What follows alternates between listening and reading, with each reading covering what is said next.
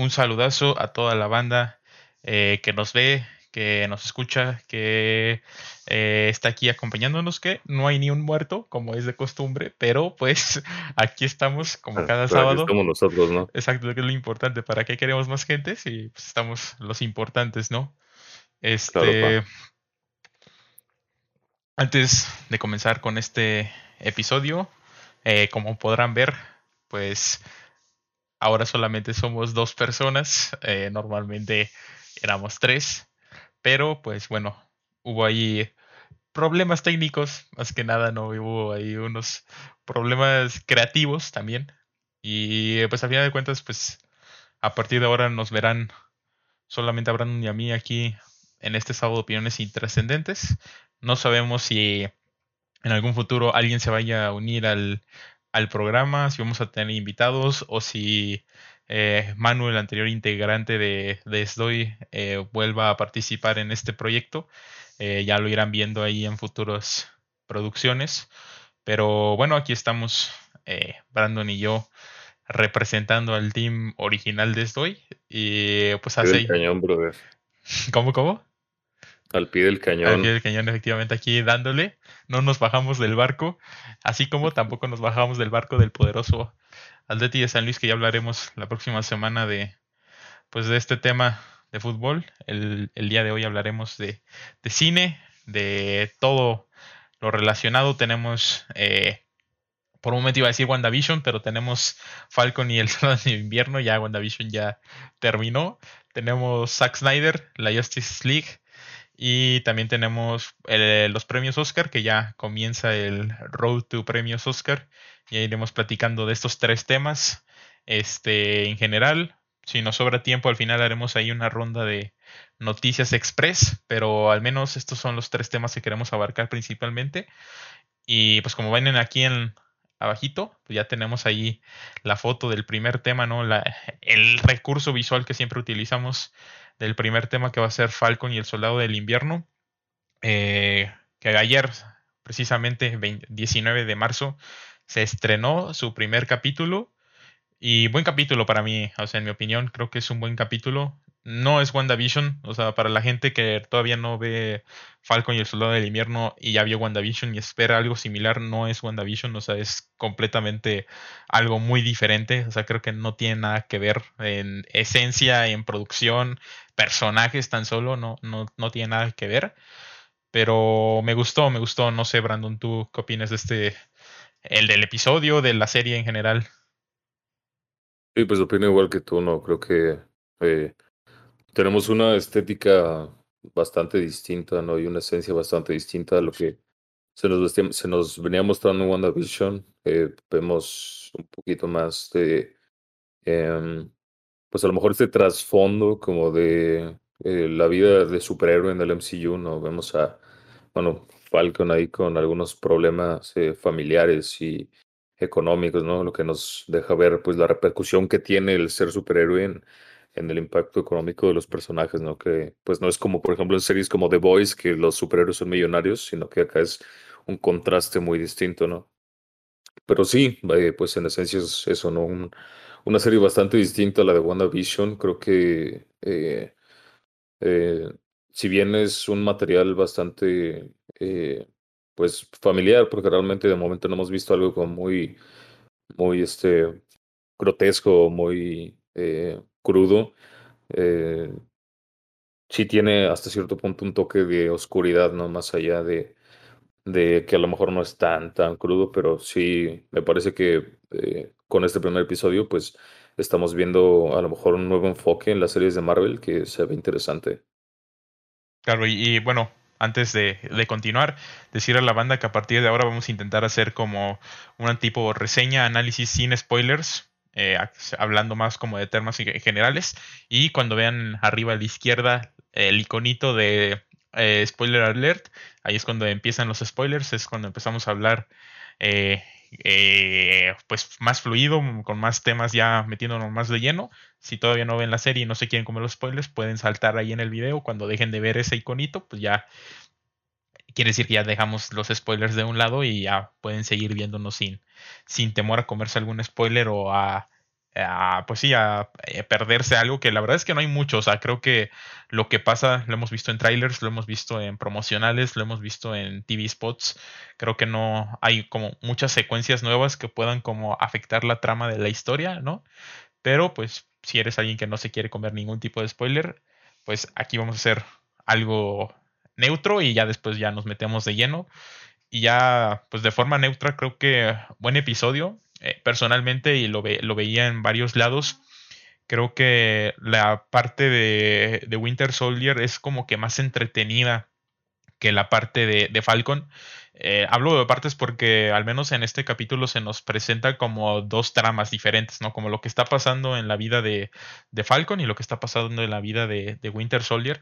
Y eh, la verdad es que me gustaron más Winter Soldier, creo que el trasfondo que lleva su historia de todo lo que ha pasado desde Capitán América, desde el Soldado del Invierno, desde hasta en eh, Infinity War es en donde aparece en Wakanda, ¿no? Si no mal recuerdo o es en Black Panther. Una de esas dos este, películas que aparece como el lobo blanco. Creo que sí es en Black Panther en donde aparece como en Wakanda, creo que en una escena post créditos, o sea, ya muy al final. No lo tengo muy presente, pero según yo sí aparece en Black Panther. No sobre decirte ahorita, la verdad. Sí, sí, pero bueno, creo que te van planteando como esta historia y aquí en Falcon y el Soldado del Invierno creo que es lo que vamos a ver, ¿no? Como más la, la, historia del superhéroe, como dices tú, no los problemas que tienen estos superhéroes, o sea, que al final de cuentas no todo es como, eh, wow, soy un superhéroe, soy un ídolo, soy Dios, todo el mundo, o sea, sí eres un ídolo, pero también tienes tus problemas personales, tienes, eh, pues, que desarrollarte en una sociedad, ¿no? O sea, creo que al final de cuentas tienes que eh, tratar de encajar en la sociedad sin dejar, dejando de ser un poco el superhéroe y meterte más como persona. Y creo que eso es más como el tema por el que va ahí en la, en la serie. Y, la verdad es que está interesante, o sea, sí, eh, vuelvo a lo mismo, creo que lo de Falcon le falta ahí un toquecito, no sé, le falta algo más. Eh, digo, tampoco es como que Falcon se me haga un personaje muy interesante, la verdad, o sea, no se me hace como el mejor personaje de, de los que hay ahorita, pero pues ojalá y le metan un poco más ahí de, de jiribilla, ¿no? De jiribilla al asunto y que sea más, más entretenido, porque sí creo que llegaba a ser un poco tedioso el ver a, a Falcon en pantalla y cuando ya llegábamos a la parte de, Winter Soldier o de Bucky, ya era como de, ah, ok, de esto necesito más, quita, quita más a Falcon y dame más a, a Bucky. No sé tú qué opinas de esto, si estás de acuerdo o si, si te gustaba. ¿Y sabes por qué no te gusta la parte de Falcon? Porque eres un maldito racista, hijo de Hitler. Ah, ahora resulta. no, no, no tengo... Twitter, culero, porque eres un racista. No, no tengo nada en contra de, de, de los afroamericanos. Ey, ¿por qué estás asumiendo que es afroamericano? Se dice afrodescendiente. Bueno, afrodescendiente. No pues. americano. ¿Ves cómo eres un racista fascista? No, no, no, porque lo van a sacar de contexto, van a sacar clips fuera de contexto y no. No, este, ya fuera de pedo. Se viene eh, TikTok. sí, estoy bastante de acuerdo, ¿no?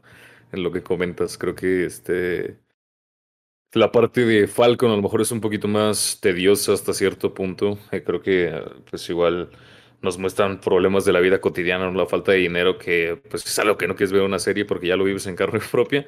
Entonces, este, creo que sí se, se tergiversa ahí un poquito la, la trama, pero pues supongo que es parte de la misma introducción, ¿no? Al personaje, a cómo nos van a ir desarrollando su historia. Y pues sí, la parte de Bucky que pues sigue sobre esta línea, ¿no? Que veníamos viendo en WandaVision de explorar la psicología y los traumas del personaje, este, de poder, eh, pues vaya, tener como esta parte más humana, como lo comentas, ¿no? Detrás del ídolo o del superhéroe. Y pues está bastante interesante esta parte de los traumas y las pesadillas de Bucky, ¿no? Cómo, cómo nos lo presentan. Eh, bueno, la interacción que tiene con este personaje japonés que pues vamos viendo durante, durante lo que dura el episodio, que se me hace bastante buena, que en un principio yo no entendía como por qué estaba esa interacción, pero luego ya te lo dejan saber. Entonces, este, pues sí te digo, la parte creo que de Bucky sí es mejor que la de, que la de Falcon, por lo menos en este episodio, pero pues te digo, creo que de, para ser el primer capítulo se ve que van a construir bien las cosas y pues que puede, incluso creo que me gustó más este episodio, este primer episodio de Falcon que el primer episodio de WandaVision. Sí, y también creo que en parte es por la duración, porque, o sea, a ver, son creo que 46, 48 minutos, que sí son como 6 minutos de, de, de, ¿cómo se llama? De créditos, o sea, la verdad es que creo que sí, en tema de créditos se pasan de lanza los de Marvel Studios, o sea, te meten créditos en, en japonés, español, inglés, italiano, en todos los idiomas, y recortan mucho ahí la serie, pero es más de los al menos 30 minutos que duraban con créditos eh, los primeros capítulos de, de, WandaVision y se agradece porque al final de cuentas creo que son series que se dan por hacer como estos tipos cliffhangers que te dejan picado eh, al, al, final del episodio y esperar una semana para ver 30 minutos otra vez y volver a esperar otra semana la neta sí está un poco un poco cruel de parte del estudio pero pues en general a mí me, o sea, me, me llama la atención la serie. Habrá que ver ya cuando empiezan a, a, meter más como la trama que quieren seguir, porque ahorita como que todavía no hay como una trama ya establecida, o sea, te van introduciendo los personajes y todo. Este, o bueno, no introduciendo, porque pues ya los conocemos desde hace mucho, pero más bien como que te dan, están dando como el punto en donde es, que están viviendo ahora, ¿no? O sea, eh, se confirmaba que seis meses después de, del blip de, de, Endgame. Entonces, este, te dan como más o menos lo que está pasando en la vida de cada uno. Y pues en general a mí me gustó. O sea, creo que ya en términos generales me gustó el episodio. Creo que tiene potencial la serie. Creo que la verdad es de que ya con lo que hizo Marvel Studios con WandaVision, creo que podemos esperar muy buenas cosas de todas las series que vienen de, de parte de este estudio. Y creo que es interesante ver a ver cómo, cómo llevan esto que pues en teoría no va como tan apegado al, a WandaVision, a la trilogía con Doctor Strange y Spider-Man que hemos hablado eh, durante tantos podcasts. Pero a ver, a ver esta historia hacia dónde lleva, o sea, a ver hacia dónde nos lleva, hacia dónde nos toma y sería interesante. No sé, tú en términos generales, algo que quieras como resumir la serie ya para entrar más con tema de spoilers. Sí, pues igual como lo comentas tú, creo que eh, nos están dando como esta introducción a los personajes precisamente desde este punto de, de que pues es seis meses después del blip, ¿no? De Endgame. Y pues eso, güey, creo que te digo, es una serie que, que eh, pinta para cosas bastante buenas. Eh, creo que tiene una esencia, unos tintes un poquito más similares a las series de Marvel que teníamos antes en Netflix, porque no es una serie a lo mejor tan, tan infantil o que tenga tanta comedia como pues lo fue WandaVision. Y pues eso, creo que eh, están llevando bien los personajes de momento en el primer capítulo y que, como tú dices, no tiene potencial para pues colocarse como una de las series top de Marvel, o bueno, uno de los productos top de Marvel hasta el momento. Ponen por acá en el chat, bueno, manda saludos el crack, dice que se va porque spoilers, bra, bra. Pues spoilers qué, bro, es que no le metes también, o sea, ya salió, salió ayer el episodio, bro, no le metes. Y también puso Goya, pero pues eso no lo quería leer porque pues se pone bien malito, ¿verdad? Ahora sí, ya entrando en tema de spoilers, aquí ya comienza los spoilers, Brandon. Esa, esa escena con, bueno, esa historia, pequeña historia con el chino que mencionabas, creo que de lo mejor del capítulo, ¿eh? De lo mejor del capítulo, en mi opinión. O sea, la verdad es que lo creo que, Aguanta, aguanta, aguanta. Creo que deberíamos evitar mencionar nacionalidades porque nos vamos a ver bien racistas otra vez. Ah, bueno, sí, sí, sí. Este, decir asiático. Asiático, no, sí. no, no, tengo muy claro si es japonés o coreano o chino, entonces eh, el personaje asiático. Creo que sí dicen de dónde es, pero para evitar dudas, mejor asiático. Cualquier cosa, sí, sí. Sí, sí. sí. Bueno, platícanos, Brandon, ¿qué, o sea, ¿qué, ¿qué, opinas de esto? Más que nada, pues, por el trasfondo que lleva, ¿no? O sea, desde la pesadilla que tiene Bucky hasta ya como que lo terminas de relacionar, ¿no?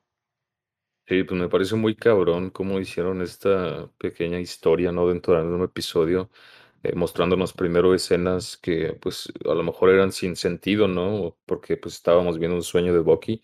Y, eh, pues, como que en un principio no entendí la relevancia, ¿no? De este personaje asiático que eh, pues Bucky lo confronta, ¿no? Y bueno, le da un tiro en la cabeza y lo mata, ¿no?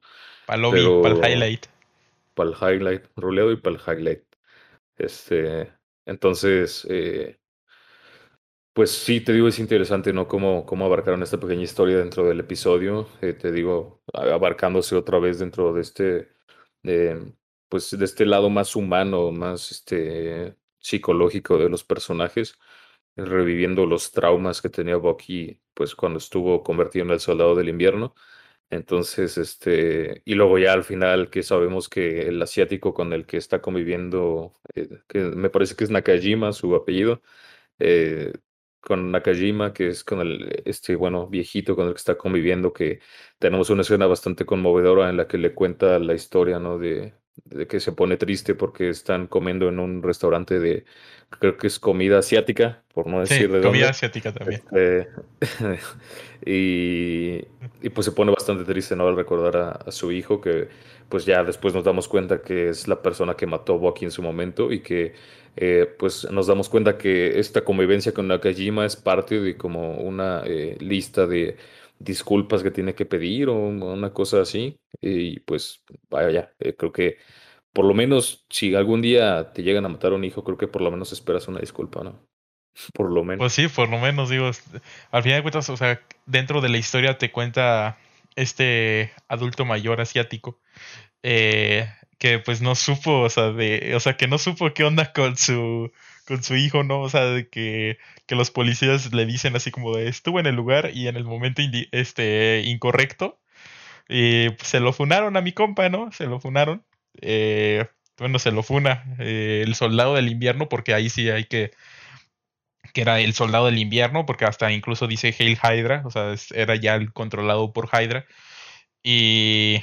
Y sí, o sea, como que al principio un poco sin sentido, luego llegamos a esta parte de la plática con la con la psicóloga, que también se me hace una escena muy chistosa. O sea, creo que como el guion escrito ahí en esa parte, creo que, o sea, está bien tratado. O sea, el momento de la interacción eh, de Bucky al no querer hablar. Y luego estas como normas que tiene para lo mismo de, se nos explica como para pedir disculpas o como para arreglar las cosas pendientes que tiene eh, de las cosas que tiene que arreglar y pues estas reglas, ¿no? Que le pone la psicóloga como para no meterse en más problemas. Y pues sí, al final termina como esta pequeña historia con la relación entre este adulto mayor asiático con el que convive Woki y pues de que era el padre de del del otro asiático, del joven asiático, que, que, que pues funa eh, ahí en, en una pelea.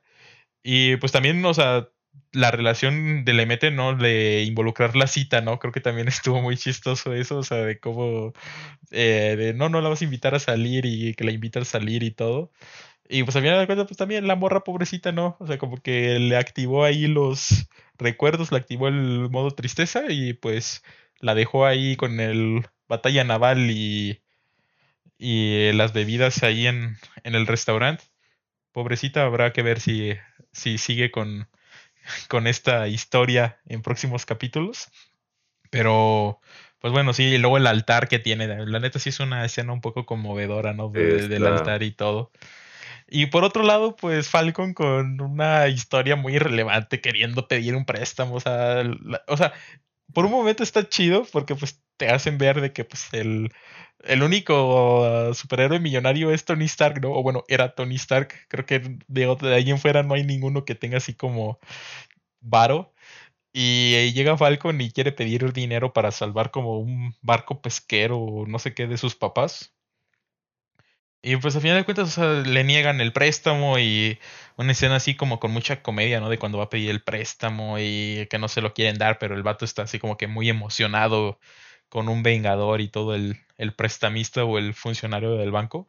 Pero honestamente creo que es más irrelevante. O sea, creo que lo más relevante de Falcon es la historia que está pasando en África sobre estos tipos como enmascarados que al parecer tienen como superpoderes, tienen como superfuerza, o al menos por lo que se llega a ver en ese en esa persona, ¿no? Una como líder de una banda que llega a golpear gente y como que sí los manda a, a Tulum pero, este. Eh, ah, no, no, te especifican que tengan super fuerza, pero como que ahí la conversación que tiene Falcon con como su compañero de las Fuerzas Armadas o no sé qué es el vato este que anda en redes sociales haciendo TikToks y no sé qué tanta cosa, este, pues termina ahí como que cortan la, la, llamada, ¿no? O sea, como que dicen, esto va a quedar entre nosotros, no estarás pensando en que tiene no sé qué cosa y cortan la llamada. Pero pues habrá que ver si estos vatos son como liderados por el varón Simo, que al final de cuentas creo que es como el villano principal de esta serie, o sea, eso todo el mundo lo sabe, o si es una historia aparte, no sé. Yo supongo que van a estar como controlados por él, pero habrá que ver cómo, porque al final de cuentas el varón Simo, la última vez que lo vimos, según yo, estaba en, como encerrado, estaba en una, en una cárcel o así. Entonces habrá que ver cómo se escapa o si no se escapa y los está controlando desde alguna otra, de una, alguna otra manera. Sí, no, yo creo que nos dejan un eh, guiño a pues este posible uso del suero del super soldado, ¿no? Esta gente con super fuerza y poderes pues muy encabronados. Y sobre todo al final, ¿no? Que comentaba un poquito el final, eh, que nos dejan ver que pues eh, la ceremonia que hay al principio del capítulo para despedir a Steve Rogers como el Capitán América, que este pues tantos años fue el, el, el Capitán América, ¿no? El personaje. Y, y ahora al final de la serie nos muestran a Harry Maguire, el central de Manchester United, como, como el Capitán América.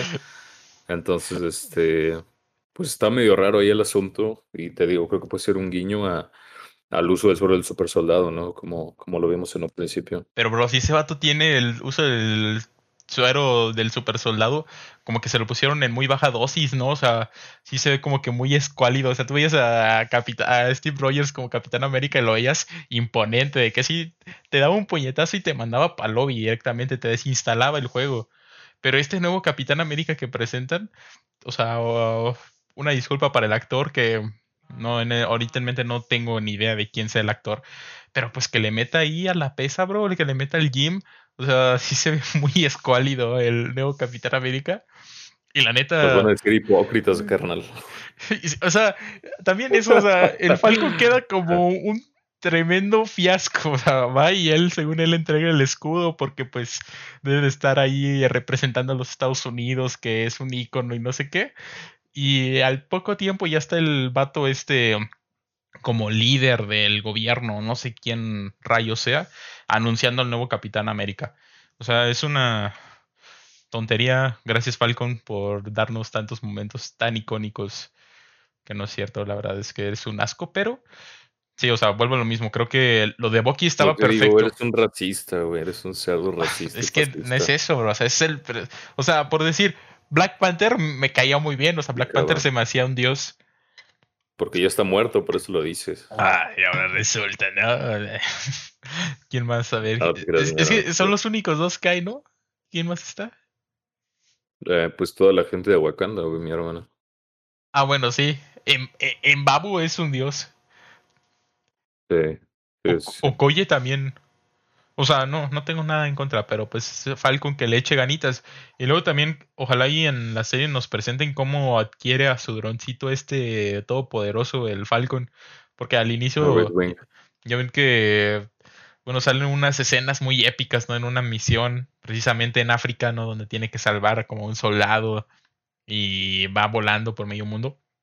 Que eso sí, o sea, si siguen así, creo que el, no sé cuánto sea el presupuesto de la serie, pero muy probablemente superen efectos y todo a lo que viene siendo WandaVision, porque WandaVision, o sea, en los primeros episodios no hay como tantos efectos, creo que salvo los últimos capítulos que da ya es donde se empiezan a ver todo esto de la magia y la pelea como tal, creo que ahí es en donde se gasta en el presupuesto, pero aquí en Falcon todo pinta que vaya a haber mucha acción y pues ojalá y siga así porque la neta creo que WandaVision en ese aspecto queda de veros en el tema de acción, en el tema de seguir perteneciendo a lo que viene siendo Marvel Studios.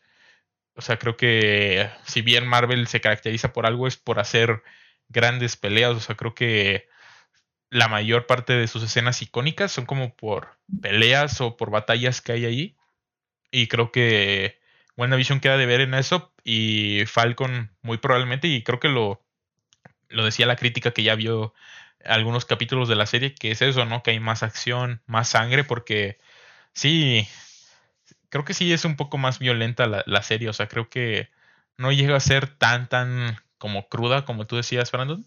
Pero sí, en algunos momentos así creo que los asesinatos y todo, sobre todo en esa escena de Bucky, creo que sí se ve ahí un poco más de lo habitual en Marvel Studios, o sea, porque sí, Marvel Studios en ese tema de sangre y todo eso no suele meterse, creo que sí hace muy mucho contenido muy family friendly, que ya hablaremos de, de Justice League de Zack Snyder, que cuidado con esa cosa, que creo que sí le metió mucha oscuridad, muy, muy Zack Snyder, pero lo de Falcon y el Soldado Menos, bien, creo que la, acción está bien, no, no me quejo en ese, en ese aspecto.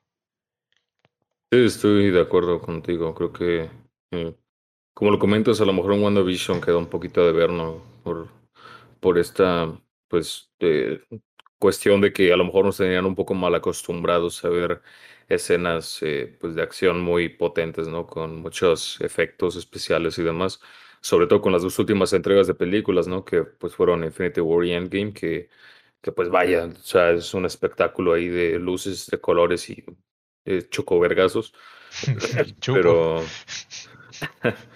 Pero, este, pues sí, el, el, principio de este capítulo vemos ahí una misión de rescate, ¿no? Eh, de parte de Falcon.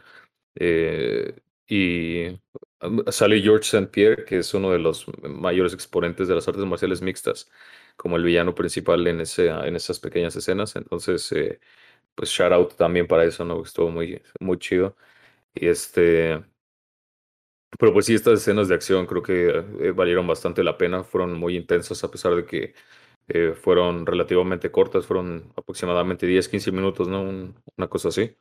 Entonces, este, pues creo que, eh, pues como dices, ¿no? Si siguen bajo esta línea y bajo esta rama, creo que van a superar en presupuesto a WandaVision con, con la cuestión de los efectos especiales, por lo menos en, en la parte de las peleas.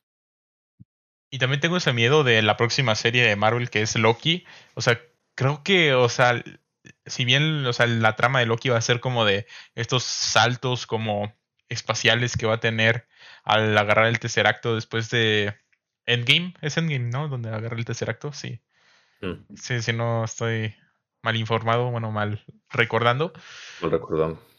Pero este creo que no se presta tanto la serie a tener mucha acción. A lo mejor llega Marvel Studios y me cae y me mete ahí una batalla en otro universo con medio mundo.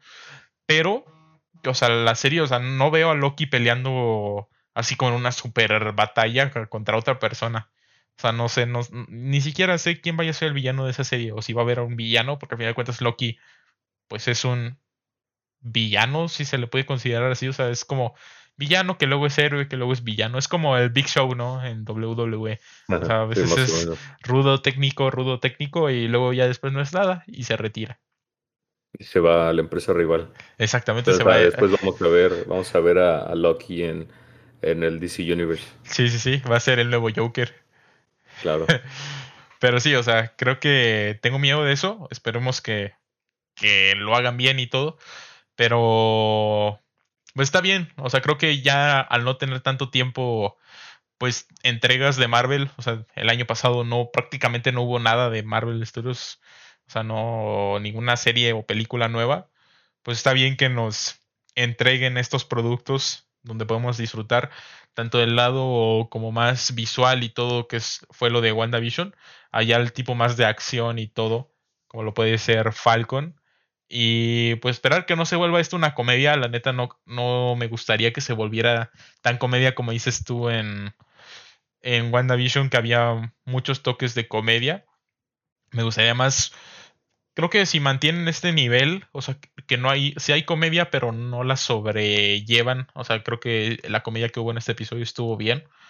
O sea, no, no se ve forzada, tampoco es como, wow, la mejor comedia que he visto en mucho tiempo, pero, o sea, no se ve, forzada y tampoco como que cansa al, al, público, o al menos en mi opinión. O sea, creo que estuvo bien. No sé, ¿tú qué opinas sobre la comedia ahí? Sí, pues igual creo que tiene esta parte de los eh, comic reliefs que le llaman, ¿no? Eh, que pues son estos detallitos a lo mejor de, de comedia o de chiste después de una situación eh, tensa, pero pues realmente no es nada que sature o que te distraiga de, eh, la línea principal de la historia que te están contando. Entonces, eh, pues yo esperaría que, que lo mantengan sobre, sobre este, esa misma línea, ¿no? Que no se vayan a, a la parte de la comedia como a lo mejor lo han hecho en, pues, proyectos anteriores como pues las películas de Thor o WandaVision, ¿no? Que pues WandaVision realmente no me, no me molestó que fuera eh, a lo mejor tan comedia porque pues era lo que esperábamos, ¿no?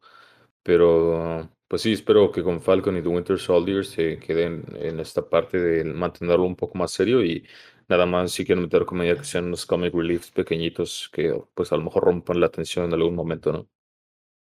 Y ya para terminar con este con este tema, creo que este, pues al final te dejan esto del cliffhanger que, que decía, o sea, de que presentan al nuevo Capitán América, ¿no? Y se queda así como de, sí, yo soy el nuevo Capitán América. Y pues a ver qué pasa, o sea, creo que a ver cómo lo llevan, si la gente lo, que al menos la gente que estaba ahí como que sí se emocionó y como que celebró y todo, pero creo que el, el punto de ahí de la serie va a ser como cómo lo toman los demás, ¿no? Y más es en este caso Falcon y, y Bucky, que son como los, las personas más cercanas o más allegadas al Capitán América que había dentro de, de, este grupo de los Vengadores, ¿no? Creo que al final de cuentas la relación que había entre ellos, bueno, entre estos dos y el Capitán América, creo que era, pues sí, de las más fuertes, hablando de Capitán América en, en especial. Y pues sí, creo que ellos van a ser los más afectados. Por algo está en su serie este eh, meter a este nuevo Capitán América y habrá que ver cómo lo llevan. O sea, sabemos, bueno, tenemos escenas en donde sale ya Falcon y Bucky como entrenando con el escudo y todo esto. Muy probablemente de alguna manera lo recuperen, pero habrá que ver cómo o, o por qué lo hacen, ¿no? O sea, creo que también es interesante ver eso. Pues habrá que esperar al la próxima capítulo de Zoe, que vamos a tener ya dos episodios más, el 2 y el 3. Y ya podremos ver más como de la trama y de la historia, que me parece que son 10 episodios, entonces va a haber contenido. Pero yo creo que ya para los primeros tres episodios ya, ya deberíamos de tener como un trama más direccionado.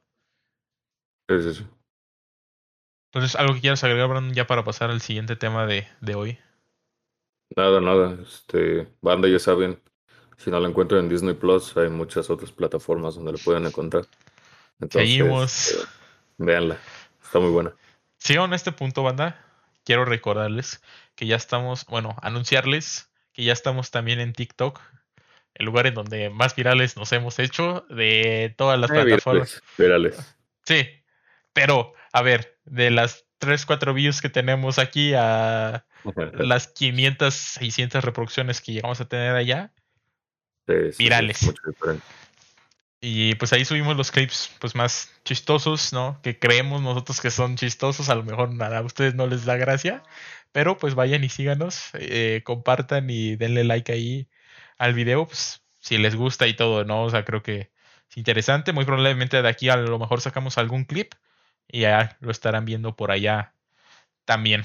Entonces, pues ahora sí, vamos a pasarnos directamente con el siguiente tema de la noche, que pues básicamente es la película que se estrenó el jueves, me parece, jueves 18 de marzo.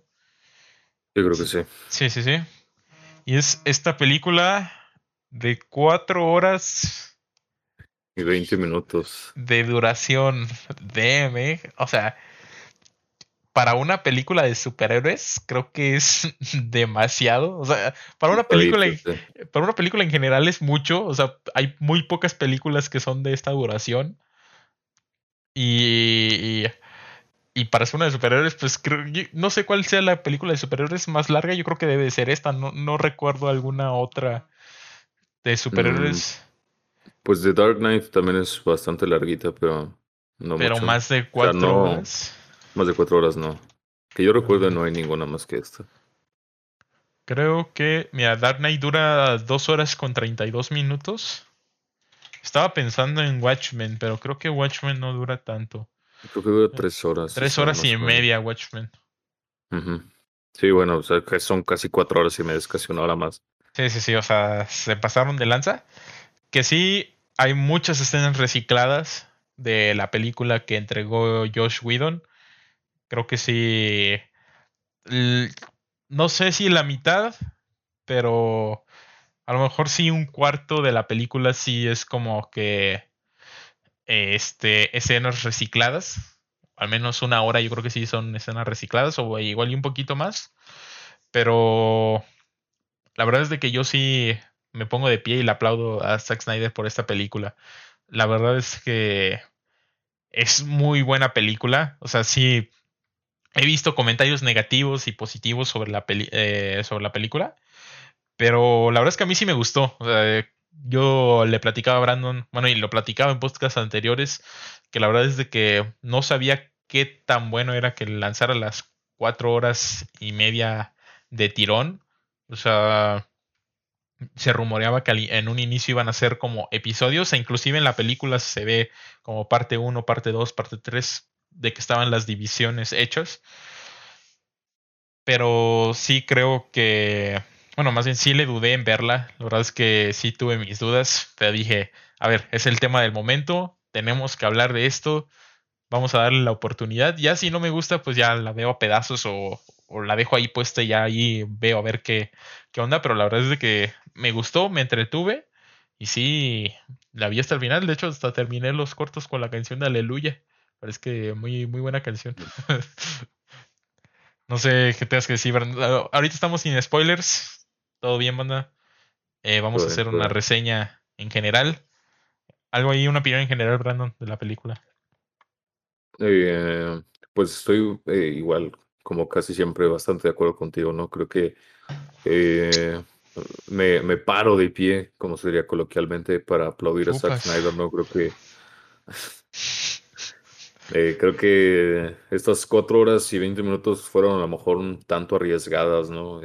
poner un proyecto tan largo y sobre todo tomando en cuenta de qué trata la película, ¿no?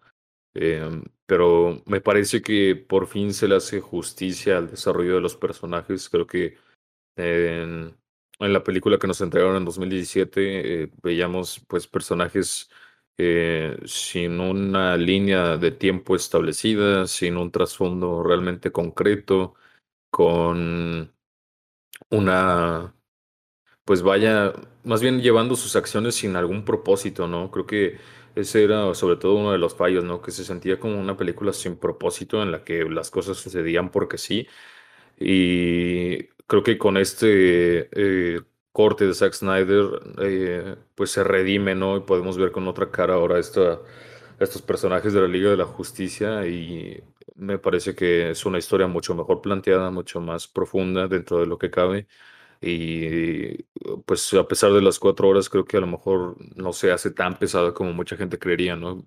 Sobre todo, pues, vaya, si, si te gusta todo este mundo de gente nerd y meca como nosotros, que es de superhéroes, pues eh, más entretenido todavía, ¿no? Entonces, este, recomendarla, sí, lo recomiendo mucho. Eh, igual, si no tienes el tiempo, pues puedes verla por, por partes, realmente no creo que haya algún problema, pero pues sí, muy buena, recomendada y, creo que, te digo, supo arreglar algunos de los problemitas que tenía eh, la entrega original. Sí, sobre lo que dices de verla por partes, yo creo que por eso hasta Zack Snyder dejó como las partes ahí puestas de cuando comienza una parte, cuando termina esa parte, porque al final de cuentas para mucha gente puede ser complicada verla las cuatro horas seguidas, a lo mejor no porque no sea entretenida, pero tener las cuatro horas libres para ver la película, o sea, a lo mejor unas dos horas libres para poder ver una película pues tradicional, no tienes problema, pero ya cuatro horas pues son dos películas eh, convencionales, ¿no? Y a lo mejor tienes más cosas que hacer. O si eres de las personas que solo ven películas en las noches, ¿no? De que ya estás ocupado todo el día y te toman la noche para verla, pues si la empiezas a ver a las 10, terminas a las 2 de la mañana, ¿no? O sea, sí, es algo complicado, pero para la banda que no sepa, esta película legalmente, legalmente, solamente está en renta. Está en la tienda de Amazon Prime, está en la tienda de Google, está en la tienda de Apple. O sea, está en mucho, en Cinepolis Click. Hay en una infinidad de lugares donde la pueden encontrar. y al momento que ustedes la rentan tienen 30 días para verla y luego cuando la empiezan a ver tienen 48 horas para verla las veces que quieran o para pausarla y seguirla viendo, ¿no? Entonces, a final de cuentas, si la rentas hoy la empiezas a ver, tienes dos días para verla completa o para verla varias veces, como tú lo decidas. Entonces, también es eso decir a la banda, o ya si lo quieren ver de una manera, pues, ilegal, pues ahí la van a encontrar completa en español, en coreano, en todos lados, idiomas, subtítulos, y le pueden poner pausa. ya está bien, Cuevana, Cuevana. No, no, no, Cuevana, patrocínanos, no es cierto, es Cinepolis Click, patrocínanos, Amazon, todas esas plataformas que la neta es complicado pagar tantos servicios de streaming, ¿eh? ya hablaremos de los servicios de streaming más adelante, pero cuidado. Ahora, ya, ya fuera de bromas, si tienen la oportunidad o eh, pues el, dinero para eh, consumirla de forma legal, pues háganlo, ¿no? Creo que hay que apoyar la industria cinematográfica en estos tiempos tan complicados. Entonces, si tienen la oportunidad de, de consumir el producto de forma legal, háganlo de forma legal mejor. Y es eso. Más allá de los chistes de la piratería. Sí, sí, sí. O sea, en, México ya vimos la prácticamente desaparición de, de Cinemex, ¿no? O sea, al final de cuentas los cines la están pasando mal, los estudios la están pasando mal. Y al final de cuentas, ya hablando de la película, o sea, creo que el final es un completo cliffhanger. O sea, creo que el final te deja con ganas de más. Y si esta película hace lo mismo que hizo Justice League en, en 2017, ¿fue? sí, eh, sí eh, Justice League de Josh Whedon. Si hace lo mismo de no cumplir con los requisitos, porque mucha gente va a decir, bueno, es que esta película ya estaba grabada, pero en realidad hubo regrabaciones, hubo efectos especiales que se tuvieron que meter, o sea, hubo una inversión por parte de HBO y de, de Warner por esta película. Y si no se, si no se pues nota económicamente, porque la gente lo, está amando la película. O sea, inclusive ayer este, lo platicaba con Brandon, ¿no? De que se convirtió en la segunda mejor película de superhéroes, o sea, solo por debajo de, del Caballero de la Noche. De acuerdo a IMDB. Ajá, de acuerdo a IMDB, para aclarar. Eh, por encima de Infinity War y de Endgame también. Eh, de acuerdo a IMDB, ya es de gustos.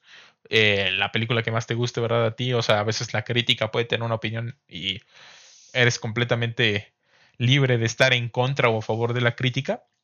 Pero la gente en sí, la fanaticada de DC, la fanaticada de los superhéroes, está encantada con esta película. Y si queremos una segunda parte o queremos más contenido sobre pues esta Liga de la Justicia de Zack Snyder, pues es importante como que apoyar por ahí, o sea, eh, se hizo muy viral, que fue de la forma que yo la compré porque, a ver, 300 pesos por la renta por 48 horas es complicado pagarlo, la neta, o sea, y lo hablábamos en podcasts anteriores donde hablábamos de la renta de, de películas en Disney Plus. Y bueno, en, para la gente que utilice la Play Store, ¿no? De Android, bueno, de Google, eh, ahí en la parte de películas hay una opción que te da un código para una renta que tú quieras por 15 pesos. Entonces a la, yo utilicé esa, ese cupón y apliqué mi renta por 15 pesos y pues por 15 pesos pude ver eh, la Liga de la Justicia de Zack Snyder.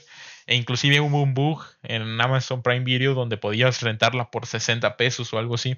O sea, hay alternativas, si tienen ahí algún cupón, a lo mejor tienen saldo en... que no falta el típico intercambio de Navidad que te regalan una tarjeta de Android o una tarjeta de iTunes y no sabes en qué gastarla.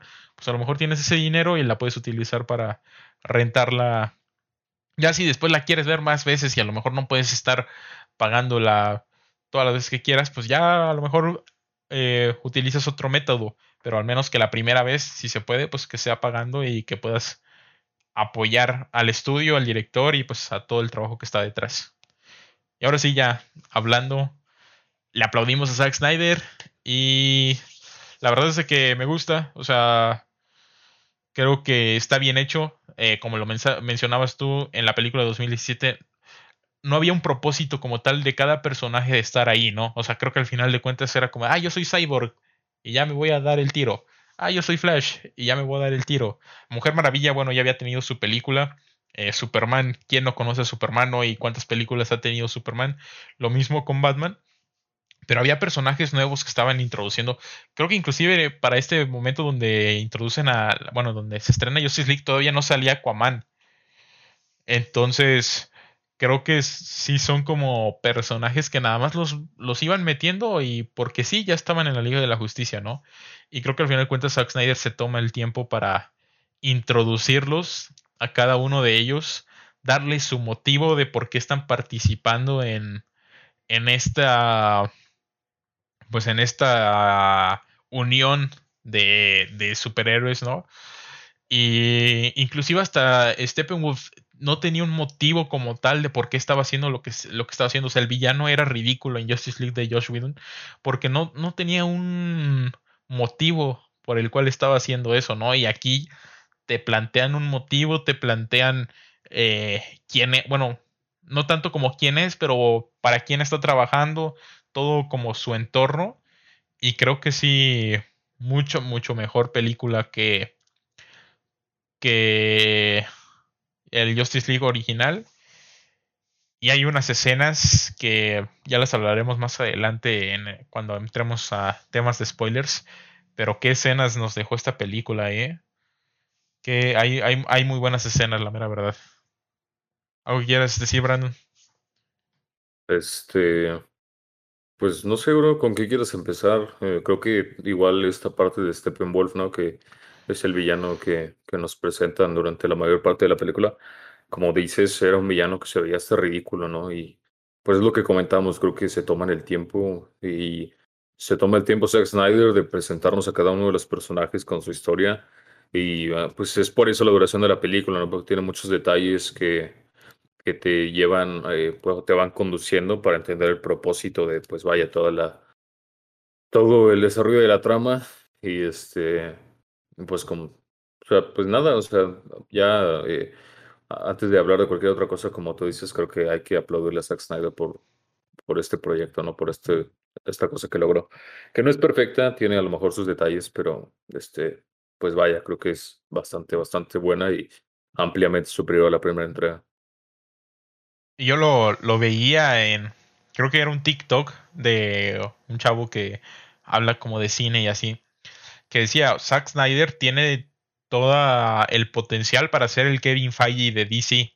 O sea, creo que las ideas, eh, el corazón que le pone a sus películas, creo que lo demuestra película tras película, creo que sí es eh, un amante de, de, lo que hace y creo que en el tema de DC, eso es lo que falta, como un, una persona que dé las ideas, que, que desarrolle todo este tipo de universo, porque eh, lo sabemos desde hace mucho de que esta película no es canon como tal, o sea, ya no forma parte del, del universo, al menos el universo eh, original o el universo este, que nos va trayendo eh, DC con Shazam, con Robert Pattinson ahora como Batman y todo este universo que irá mostrando Flashpoint y todo eso. Pero creo que sí estaría bien Zack Snyder como para hacer este tipo de ir creando una historia, como lo hace Kevin Feige, ¿no? De ir haciendo ya los proyectos, eh, generando una línea, eh, pues, que tenga pues correlación, ¿no? O sea, de que al final de cuentas hay una relación entre cada una de las cosas que se van entregando, pero sí tiene como deficiencias prácticas dentro de ya al meterlo en la película. Eso es como ya como director tiene ciertas deficiencias o ciertas eh, cosas que hacen que las películas no terminen siendo como tan buenas. O sea, sus ideas son buenas, pero como ya plasmándolas, ahí es en donde le falla poquito. O sea, y la verdad es que yo sí tengo como... Eh, ¿Cómo decirlo? O sea, sí estoy en ciertas partes de acuerdo con él. O sea, creo que Justice League Snyder supera por mucho a lo que viene siendo eh, Justice League de Josh Whedon. Pero sí queda de ver como, como película en algunos aspectos. Y lo mismo con otras películas que ha dirigido él que tienen una buena idea, tienen una buena, este, pues buen proyecto, pero no lo terminan plasmando como tal.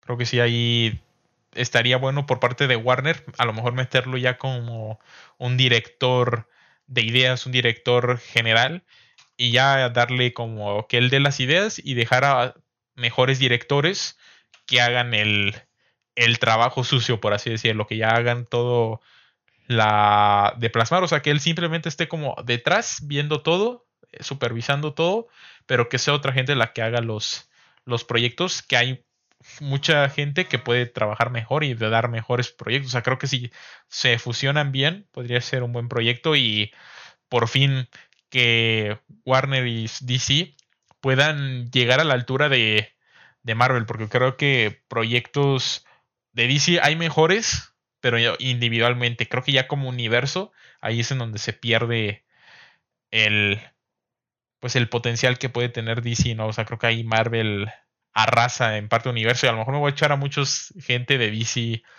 fanática, ¿no? Y a los Marvelitas también van a estar aquí, pero pues es mi opinión. No sé tú qué opinas, Fran. Deja que chillen, bro. Tú, que chillen. Este, que chillen. No, eh, pues sí, ¿no? Más que nada esto que comentas, creo que eh, como película sí queda de ver en algunos aspectos, pero pues se maquillan un poco estos detalles eh, por lo mismo, por la comparativa ¿no? que hay con la, con la entrega de 2017, con la película. Y pues estaría interesante, ¿no? Ver a Zack Snyder que, actuando como este Kevin Feige para, para DC en este caso, que sea como esta parte de la dirección creativa y que sus ideas pues puedan ser plasmadas o ejecutadas de una mejor manera por, por otros directores.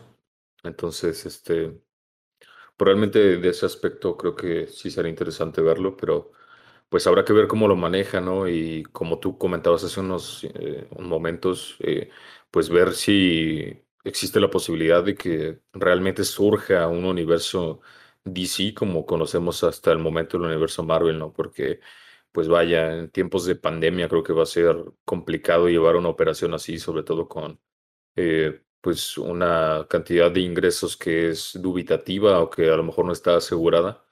Entonces, este, pues yo esperaría que sí, por, por el final de, de esta película, ¿no? De estas escenas, este epílogo que te dejan pues los cliffhangers ahí y que te deja la puerta abierta eh, a, a, pensar que va a haber otros proyectos de DC de una buena magnitud, pero pues bueno, esperemos que, que así suceda y que no se quede solo en eso, ¿no? Porque también existe esa posibilidad de que solamente se queden en nuestros cliffhangers y que pues más de ahí no pase nada. Sí, claro. Y sería triste verlo, la verdad. Aunque creo que al final de cuentas Warner con esto demostró de que al final de cuentas escucha a los fans. O sea, los fans pidieron por mucho tiempo la versión de Justice League de Zack Snyder. Y si los fans se unen y piden una segunda parte de esto o piden a lo mejor con Flashpoint que se van a abrir como el multiverso como tal. A lo mejor pueden meter un universo donde Zack Snyder como que lo lidere y sea como el que vaya ahí dirigiendo todos estos proyectos.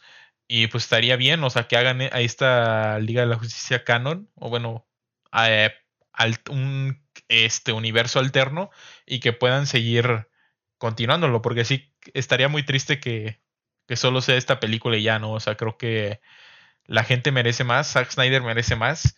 Y, la verdad es que si, si dejan hacerlo, lo dejan hacer una segunda parte, creo que estaría muy bien. No sé si a lo mejor la segunda parte vuelva a durar cuatro horas. A lo mejor sería un poco complicado que dure cuatro horas, ¿no? La, parte dos. Pero, o sea, ya si lo dejan seguir como. Pues sí, o sea, seguirse explayando, continuando con la historia que creó no estaría nada mal. Y pues vámonos recio, ¿no? Vamos a meter aquí los spoilers para ya dejar de frenarnos con, estas cosas. Y creo que, que deberíamos empezar por el villano, ¿no? O sea, creo que Darkseid, al final de cuentas, si bien no lo vemos mucho, pero vemos el, el motivo, ¿no? De por qué Darkseid está ahí, vemos por qué Steppenwolf está ahí, vemos todo lo que los rodea, todo lo, que están tramando.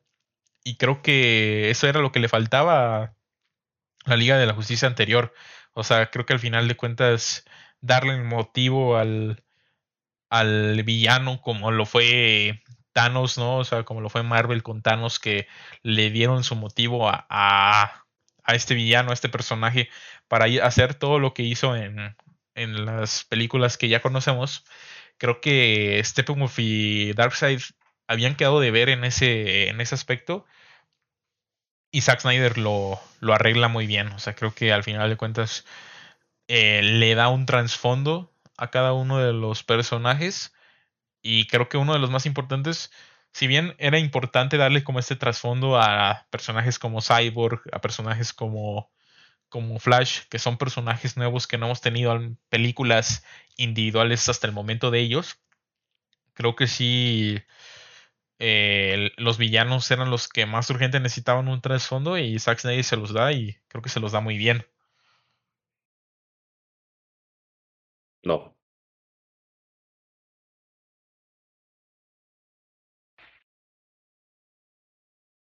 Vale.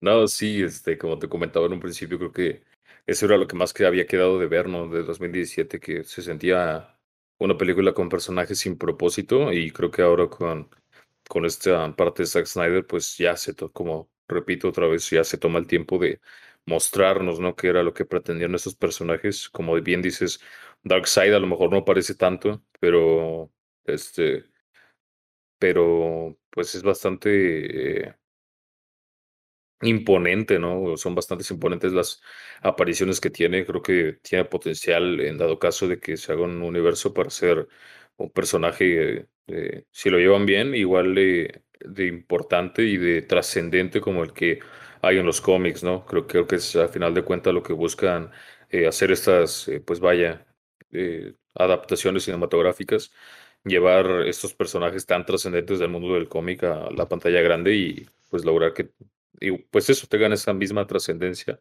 dentro ahora de, este, de esta parte.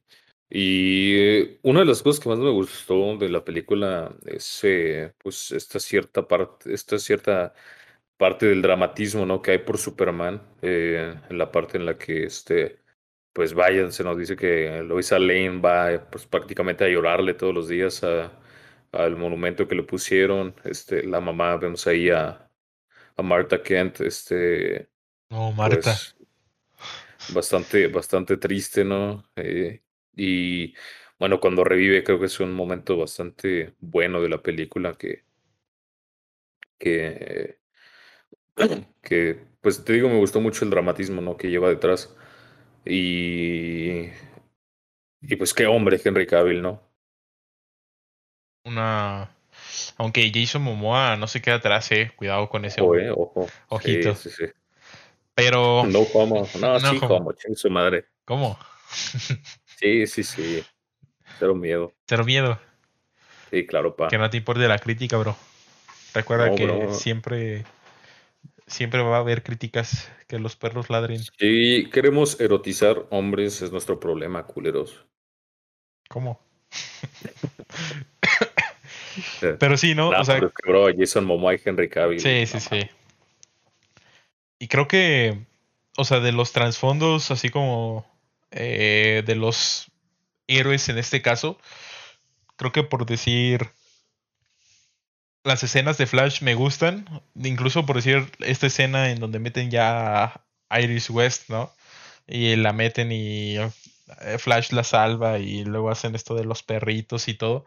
Creo que es muy, o sea, es, me gusta la escena, o sea, creo que sí se me hace divertida, a lo mejor no es esencial, pero le mete un toque ahí a la, a la película. Y pues bueno, todo lo de, que no, no estoy muy seguro de si estas conversaciones con el papá las tenemos en la primera Justice League, no, no estoy muy seguro si estas, sé que hay conversaciones donde está en la cárcel, pero no sé si están los mismos diálogos. No, no sé si tú Mira, te acuerdas. te voy a ser bien sincero, ñero. La neta, no me acuerdo casi nada de la primera entrega porque como que mi cerebro la bloqueó, bro. Es que verdad que sí pasa, o sea, como que yo intento recordar cosas de Justice League y por decir, me acuerdo de la escena esta donde Superman revive, ¿no? Y empieza a escanear y Cyborg empieza así como de que a hacer el modo autodefensa y Flash se tropieza. me acuerdo también de la otra escena donde Flash se tropieza, que intenta como que salva a la Mujer Maravilla, ¿no? Está tocando la... Que por cierto, la Mujer Maravilla, no sé tú, bro, pero yo siento que la Mujer Maravilla es la protagonista de la... De la película. ¿De la película? Yo siento que en un principio te lo habría dicho sí, pero eh, creo que tanto ella como Batman tuvieron mayor trascendencia porque no sé si te acuerdas, pero en la primera película y de las cosas que también más se quejó la gente es que Batfleck estaba como un cero a la izquierda prácticamente, ¿no? No había sido un personaje poco trascendente. Y pues no sé si sea a lo mejor ese cambio, eh, que el que más he pensado que Batman es la protagonista, pero pues bastante acertado también decir que es Wonder Woman, la verdad. Es que es por decir, Wonder Woman en esta escena, ¿no? Del banco, o no me acuerdo qué era, ¿no? De las bombas y salva a la gente, ¿no? Y por decir en la batalla, ya en de las batallas finales contra Steppenwolf, o sea, creo que sí toma mucho protagonismo. E inclusive el diálogo, como que Steppenwolf se, se enfoca, ¿no? En la Amazona, la Amazona, la Amazona, la Amazona. Y deja a los otros así como, sí, tú quién eres, eres mi hijo. Pero, o sea, se enfoca más como en, ah, es que no salvaste a tus hermanas y no sé qué tanta cosa, ¿no? E inclusive por decir, cada vez que salía así como la Mujer Maravilla, así como intentando pelear, eh, o más bien peleando, ponían la musiquita, ¿no? La musiquita esta como de, de, Wonder Woman, ¿sabes? No sé, como que sí se notaba mucho ahí la, la rolita. Y como que yo sí, en un punto sentí de que le estaban dando mucho protagonismo. Y no me quejo, o sea, no, no me vayan a decir aquí de que no, es que, es, que eres un mujer y que no sé masculinidad frágil, bro. Pero sí, sí siento, o sea, que le estaban dando demasiado enfoque. Inclusive yo no vi tan protagonista a Batman. Pues te digo que a lo mejor es la cuestión del contraste que hago, ¿no? Entre las dos películas, que creo que ahora ya le dieron rol más importante a Batman, pero este, pues tendría que aventarme las cuatro horas otra vez para poderte decir si cambio de opinión o no. Pero pues sí, o sea, realmente no es queja, creo que Wonder Woman eh, antes de esta película era el personaje mejor, construido de DC, era un gran personaje, entonces este, pues totalmente merecido, ¿no? Que tenga el protagonismo si, si, si pues ya desde antes venía siendo el mejor personaje de este universo. Y por otro lado, uno de los personajes que creo que se pierden más es Aquaman. Él sí siento que no recibe tanto enfoque en, en la película. Entonces siento de que todos tienen su momento, ¿sabes? O sea, todos tienen como que su momento de brillar.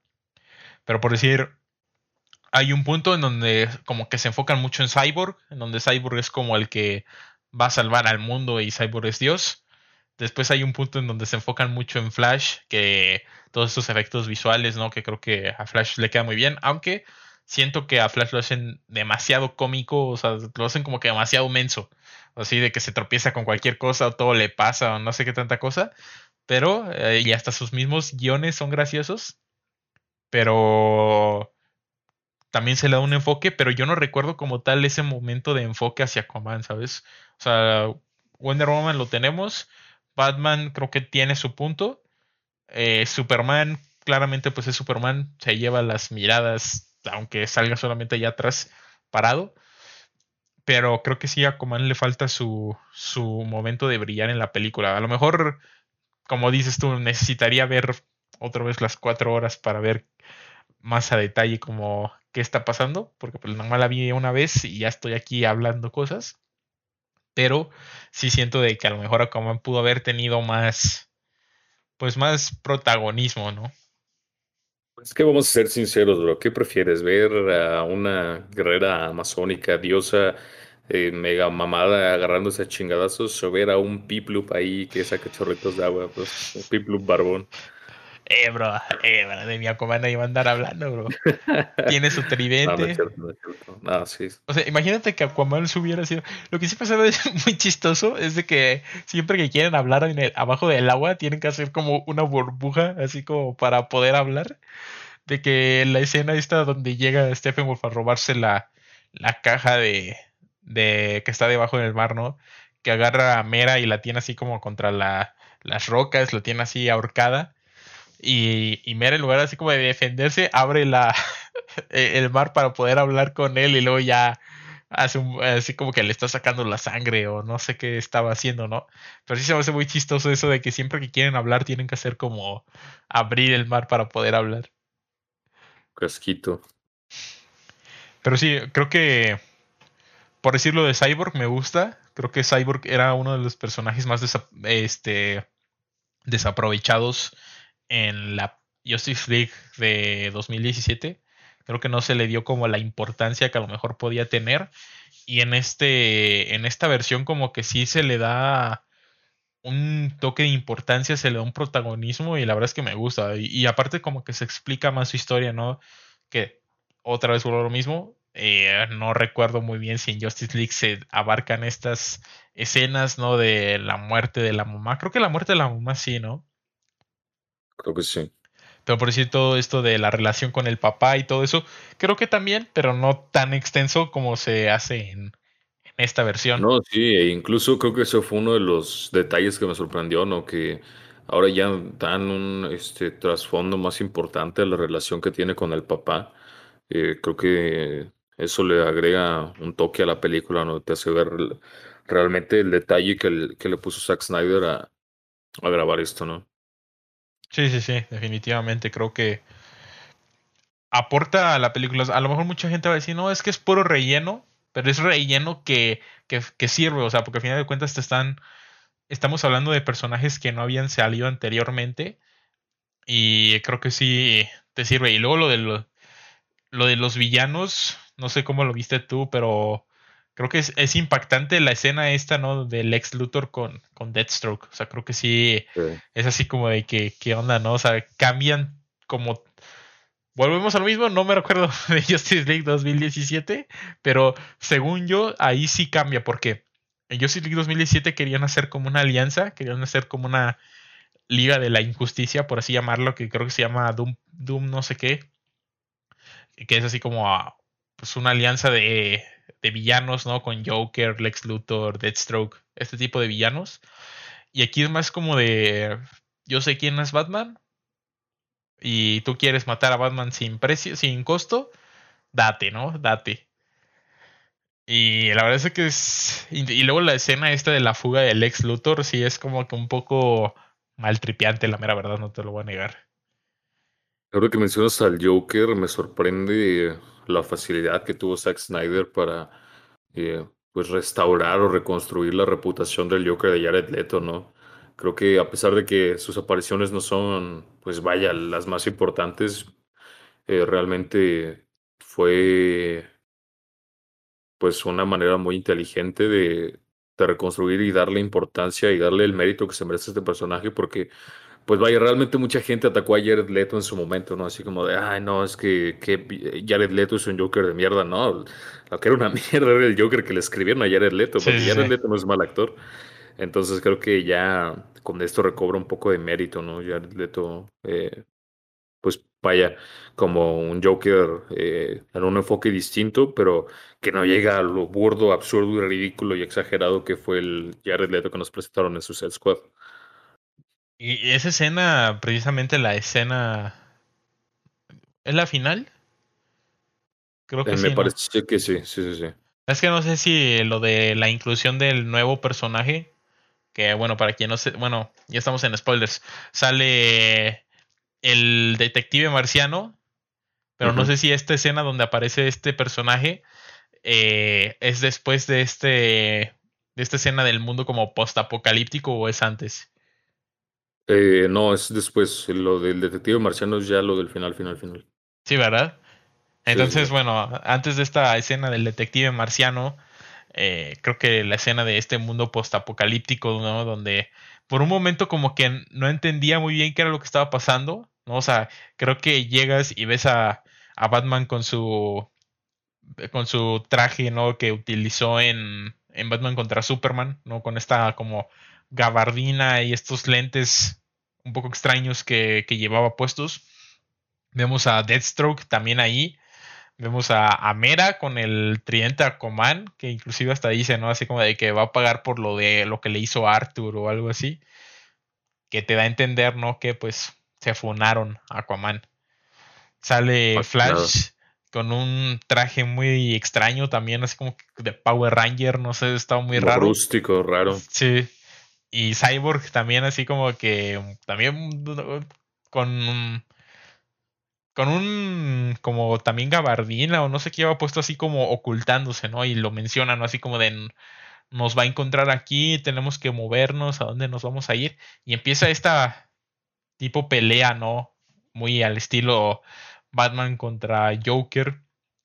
Y es muy, muy buena esa escena, ¿no? O sea, creo que el trasfondo que le da, ¿no? De eh, se necesitan ambos, ¿no? Están haciendo un equipo como para vencer a esta persona que todavía no te dicen quién es, pero empiezan como las, pues sí, los roces, ¿no? De, de la, empiezan a mencionar muertes de personas queridas de parte de ambos.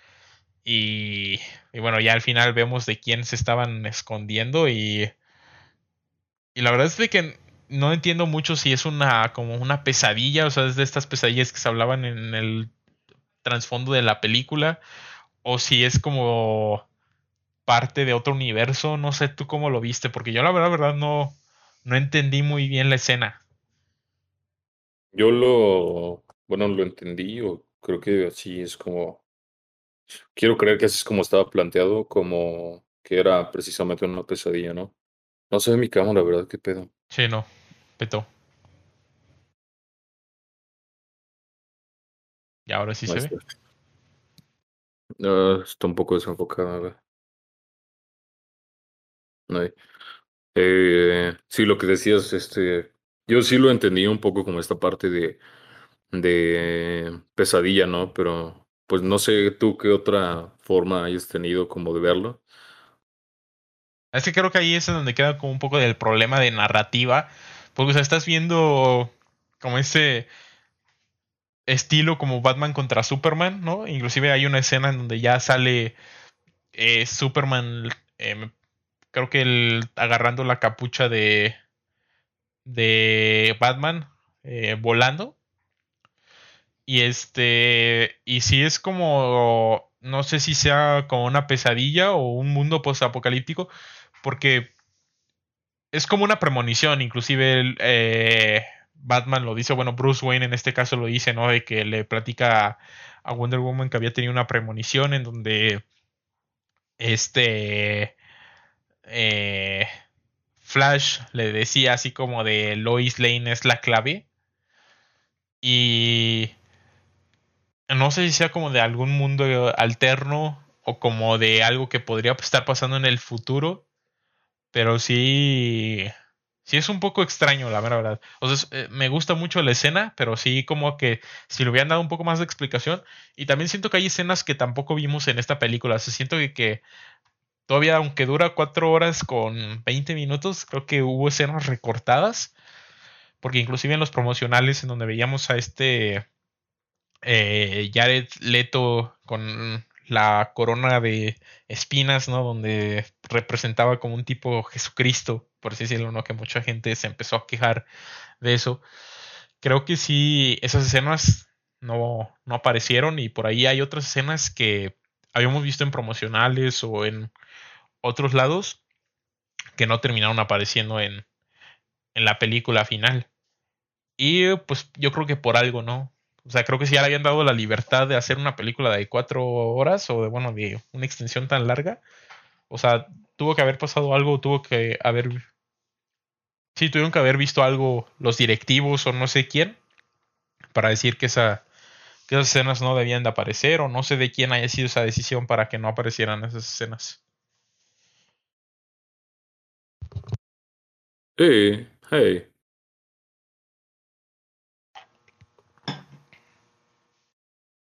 Creo que me voy a morir. ¿Por qué, bro? No sé, empecé a sentirme raro. Ayúdame, me siento raro, diría el niñito ese del, del video.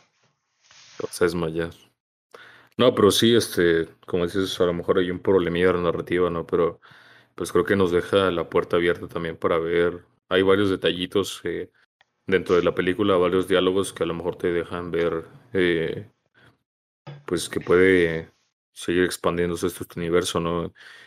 Cuestión que menciona Flash que puede alterar el tiempo y el espacio, que bueno, finalmente es así como derrotan a, a Steppenwolf, que a mi pobre compa utilizan su cabeza como balón. Este. Bro, eso, o sea, todo lo que vemos así como de sangre, cortan cabezas, cortan manos. O sea, la neta, una película muy oscura en ese aspecto. Y no solo porque, bueno, todos sabemos de Zack Snyder que va más como al tema oscuro, ¿no? O sea, hasta sus tonalidades en sus, en sus películas y todos son muy oscuros. Que yo no sabía, pero ya está confirmada una Liga de la Justicia en blanco y negro, ¿eh? O sea, literal creo que es la misma de Snyder Cut, pero en negro, blanco y negro.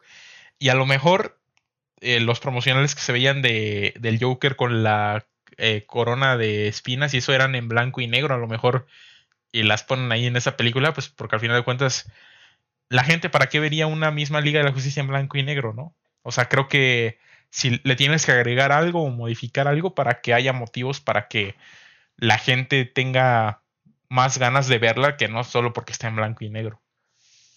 Sí, sí. Bueno, esa parte y este, te digo, esta cuestión que menciona Flash que puede alterar el espacio-tiempo, ¿no? Con su velocidad, que nos deja ahí a lo mejor un poquito de indicios de que podríamos ver en algún momento eh, temas relativos a Flashpoint y luego pues ya este sueño, premonición de Batman, ¿no? Que nos deja ver pues a Superman en en modo villano, que pues vaya es la historia de Injustice, ¿no? Entonces, este, pues va a estar interesante ver cómo plantean esto y como te digo, creo que deja ahí cliffhangers muy cabrones, ¿no? Y al final de cuentas, pues creo que la mayoría de gente que vio esta película y que la disfrutó, pues está esperando más, ¿no? Y como les decimos, van a, más allá del chiste de la piratería que solemos hacer aquí, pues traten de apoyar, ¿no? a los estudios, a, los directores, toda la gente que trabaja en el mundo cinematográfico, para que podamos seguir obteniendo productos de, este universo, ¿no? Eh, traten de, consumir el producto de manera legal. Y si no, pues ya, si no pueden, pues, ¿qué más, no? Sí, porque al final de cuentas, creo que la pandemia está afectando a, a todo el mundo. O sea, a lo mejor ellos no pueden sacar su, su, ¿cómo se llama? su película en el cine, pero pues habrá mucha gente que no tenga para pagar los 300 pesos o que se le complique pagar los 300 pesos de renta, ¿no? O sea, creo que también es algo complicado. Y si se puede, pues, o sea, adelante, o sea, creo que vale la pena pagar los 300 pesos. O sea, si la vas a disfrutar, si eres fan y todo, creo que sí te recomendaría pagarlo. Ya si a lo mejor no eres tan fan, no, o solamente quieres como ver si te gusta, a lo mejor puedes ver un, un periodo de la película en una plataforma alterna y si te está gustando, pues apoyar al director, apoyar al, al, estudio y pagar la renta, ¿no? Que como les digo, hay cupones, hay descuentos que pueden aplicar en sus rentas y hacer que les salga más baratas, ¿no? O sea, por decir en Cinepolis Click, yo eh, hace como un año que no voy al cine, o sea, creo que sí, ya, llevo mucho que no voy al cine y sigo teniendo mis puntos que tenía desde ese año. Entonces, a lo mejor tienen por ahí puntos guardados en estas tarjetas de Cinepolis, que Cinepolis, si no estás viendo, patrocínanos. Y este, pues pueden utilizarlos para rentar. O sea, a lo mejor tienen 100, 200 puntos y ya les sale más barata la película. O tienen 300 puntos y ya no tienen que pagar nada por la película. Sí, sí, sí. Pues ahora sí, ¿algo más que quieras agregar de Zack Snyder? Eh, un saludazo a Zack Snyder, que sabemos que no se pierde hoy. Este, ojalá pronto tengamos aquí invitado a, ti para entrevistarte, ¿no? Y, y hablar un poco acerca de tu película. Saludazo, compa, y este, a ver si mañana nos vemos, ¿no? Para echar unas chelas ahí con él. Ánimo, ánimo, ánimo. Pues ahora sí, ya dejando de bromas, pues creo que es buena película, ya terminando. Eh, buena película, eh, me voy a sonar muy repetitivo, pero pues vayan a ver banda, o sea, si les gusta este, esta onda y no la han visto, pues creo que está bien verla. Y pues si ya la vieron, que nos comenten ¿no? sus opiniones, que nos comenten ahí qué opinan sobre, sobre la película, qué opinaron sobre la película. Y si les gustó o no les gustó, cualquier opinión es válida. Y pues ahora sí vamos al último tema, ¿no? De, de, la noche. Que tenemos 30 minutitos que creo que nos van a dar justos para hablar de esto.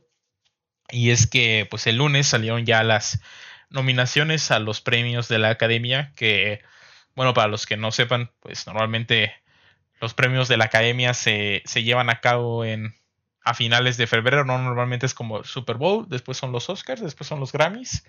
Y normalmente ahí es como que eh, es esa etapa en donde la gente consume mucho la televisión, ¿no? Que es en donde se transmiten estas cosas. Y pues en esta ocasión eh, se movieron de, fecha lo que viene siendo estas premiaciones. Eh, déjenme busco el, el, dato que no lo tengo aquí presente. Es el domingo 25 de abril. Domingo 25 de abril de 2021. Los premios de la academia donde premian a lo mejor del cine, ¿no? O lo mejor del cine para los los que votan y los jueces de ahí, ¿no? O sea, a lo mejor mucha gente va a decir, ah, es que no está, no está la de, la de Coco, la de Jefe en Pañales 2. Pero, pues, al final de cuentas, pues nuestra opinión en este caso no es como muy válida. O sea, hay gente que se especializa en hacer estas nominaciones, en hacer estas votaciones y pues no hay nada más que hacer que eh, pues apoyar si te gusta alguna de estas películas y si no, pues verlos. Creo que por algo están nominadas, creo que son buenas películas. Y pues como saben, ¿no? A lo que iba yo con esto del que hace un año que no voy al cine, es de que me perdí mucho en películas. O sea, creo que Brandon no me dejará mentir. Eh, normalmente éramos personas que, si no, cada fin de semana estábamos en el cine, ¿no, Brandon? Viendo una película. Normalmente así dos entre. Semanas, dos semanas. Entre compas, eh, a veces, ¿no? De que te tocaba ir solo con la familia, como fuera, pero ahí andábamos cada fin de semana viendo una película, intentando como estar al tanto de los últimos estrenos. Creo que el cine es algo, ah, bueno, al menos personalmente, que sí me gusta mucho. O sea, sí soy una persona que se puede estar viendo dos, tres películas en un día y no hay problemas.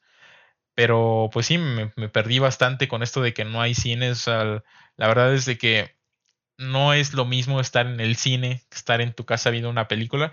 Y aparte de que pues hay muchos estrenos que no llegan a plataformas que a lo mejor no están aquí, ¿no? O, o que llegan a renta, eh, como, como lo fue Zack Snyder, y que pues es difícil estar pagando. Que dices tú, bueno, es que si ibas al cine cada fin de semana, pero pues al cine a lo mejor no todos los fines de semana que ibas te comprabas las palomitas y todo, ¿no? A lo mejor no más ibas, comprabas el boleto, un refresco y ya, con eso. Pero pues aquí sí es pagar 300 pesos por cada película que quieras ver. Pues es un poco complicado, ¿no? Y bueno, salieron las, las nominaciones. Y pues para toda la banda, ¿no? Que quiera ponerse ahí un poquitillo al corriente, que quiera estar al tanto de estas películas que están nominadas pues tenemos la fortuna que hay muchas películas, por no decir que todas, que pueden encontrar en plataformas de streaming aquí en, México, al menos aquí en México, no sé en otros países, y que las pueden disfrutar desde su casa y pues irse preparando, ¿no? Nosotros nos iremos preparando, esperemos que cada podcast de cine podamos hablar de dos, tres películas que están nominadas para ir haciendo como un road to los premios y pues estaría bien, ¿no? Brandon nos a ir por ahí metiendo una que otra review, plática de estas películas nominadas. Y pues no sé si quieres decir ahí nominaciones, vamos a hablar de las nominaciones como más importantes, ¿no? A los que la gente más relevancia les da. Que la verdad es que todos los premios son buenos, creo que ya para que te nominen a un premio es muy bueno, pero hay como categorías que siempre se mencionan más o que brillan más, ¿no, Brandon? Sí, sí, sí. Este, creo que, pues bueno, las más importantes, eh, sin demeritar a ninguna otra, ¿no? Son, eh, pues, mejor actor, eh, mejor película, mejor director, mejor actriz, por ahí mejor película animada. Este, entonces, pues yo creo que es lo que vamos a, a mencionar, En un principio, pues, este, tenemos a, nominados a mejores actores a Riz Ahmed por Sound of Metal, que esta la podemos encontrar en Amazon Prime Video si, si gustan verla. Eh, tenemos a este ya fallecido Chadwick Boseman, que en paz descanse, por eh, Rain's Black Bottom o La Madre del Blues. Esta película la podemos encontrar en Netflix. Tenemos a Anthony Hopkins por The Father, que pues vaya, eso no, no sabemos dónde puedan encontrarla, pero ahí búsquenla en Cuevana o no sé dónde. Esa película, este no la, no la encontramos en ningún lado porque, a ver, les vamos a ser honestos, las buscamos en todas las plataformas, las buscamos en Netflix, en Amazon, en HBO, en Disney Plus, en Apple TV Plus y las buscamos en sistemas de renta, en sistemas, eh, pues vaya, no legales, también las buscamos en páginas eh, web. Y esta película en especial no la encontramos en ningún lado. Y ya preguntando con un compañero que se dedica, o bueno, que sí, pues estudia cine, ¿no? Se dedica al cine y es muy apasionado al cine, que estaría bien en algún momento tenerlo aquí de invitado. Podría ser en ese, eh, en ese podcast para previo a los Oscars. Creo que estaría bien invitarlo, que nos dé su opinión sobre los premios y todo. Esperemos contar con su presencia. Él me dijo de que esta película todavía no se estrena aquí en México, ya se estrenó en Estados Unidos o algo así, en Estados Unidos o en Reino Unido, no me acuerdo muy bien en dónde me dijo. Pero este todavía en México no se estrena y se estrena creo que el 26 de marzo. Entonces a lo mejor para el 26 de marzo ya la puedan encontrar en alguna página no legal o en algún lado como para rentarla o así. Bueno, eh, continuando, eh, ya saben, manda. Eh, ahí si la encuentran, pues nos avisan, ¿no? Efectivamente. Continuando, este, tenemos a nominado a Gary Oldman por Mank, esta película también en Netflix. Y por último a Steven June por Minari, que estas películas la podemos encontrar en plataformas a lo mejor no muy legales, ¿no? Este, no sé si quieres decir la categoría siguiente, Vic. Claro que sí, como no, vámonos con mejor actriz. Eh, en mejor actriz tenemos a Viola Davis, eh, nominada eh, en la misma película del fallecido Chadwick Boseman, ¿no? La madre del blues, encontrada en Netflix. Tenemos también a mejor actriz a Andrew Day, Andrew Day nominada por su participación en la película Los Estados Unidos contra Billie Holiday, que esta película es de Hulu. Eh, aquí en México no la encontré en ningún lado, la verdad, verdad. No, no pude encontrarla. Pero esperemos pronto tenerla de alcance para poderla ver. Tenemos a Vanessa Kirby en Pieces of a Woman, Fragmentos de una Mujer, película que pueden encontrar directamente en Netflix, que la verdad, verdad, ¿quién no tiene Netflix ahorita, no? O sea, creo que todas las de Netflix al menos es seguro de que las puedan ver, banda. Y los de Amazon, pues que se suscriban al canal. Si ya tienen Amazon, pueden utilizar su Prime para suscribirse al canal. Recuérdenlo, banda, ¿no? Así de, de jajas el comercialaco. También tenemos a Frances McDormand, ¿no? Que ya se llevó un Oscar en entregas anteriores. Y ella está nominada por Nomadland. Nomadland la pueden encontrar directamente pues, en páginas no oficiales. O si gustan esperarse al 30 de abril, justamente después de los premios Oscar, estará disponible en Disney Plus para todos los que tengan esta, pues, esta suscripción. Y por último, Mal ¿qué? Mulligan, una disculpa ahí a Carrie Mulligan por no saber pronunciar su nombre, en Promising Young Woman, que esta película de que fue traducida al español como Hermosa Venganza, la pueden encontrar online, banda. Ya en su página de preferencia, eh, no, no la pueden encontrar ni en sistemas de renta, ni en ninguna plataforma, pero online la podemos ver. Seguimos entonces ahora con película animada. Eh, tenemos a eh, Dan Shalon y Corey Ray eh, por la película Onward. Y esta la podemos encontrar en Disney Plus. tenemos a Glenn King, Jenny Ream y Paylin Chow por Over the Moon o Más allá de la luna. Está igual en Netflix, ¿no? Esta la pueden ver. bueno, suponiendo que la mayoría tenga Netflix, ¿no? Que creo que, claro. pues, vaya, no es tan complicado que alguien tenga Netflix hoy en día. Eh, tenemos a Richard Fellan, Will Becher y Paul Culey por eh, Sean el Cordero, la película Granja Gedón, eh, un juego de palabras ahí con Granja y Armagedón. Entonces, este, pues vaya, Sean la abeja, gran personaje, está también en Netflix. tenemos a Pete Doctor y Dana Murray por eh, la que probablemente sea la ganadora por Soul, por el simple hecho de ser de Disney. Eh, también, obviamente, Disney Plus.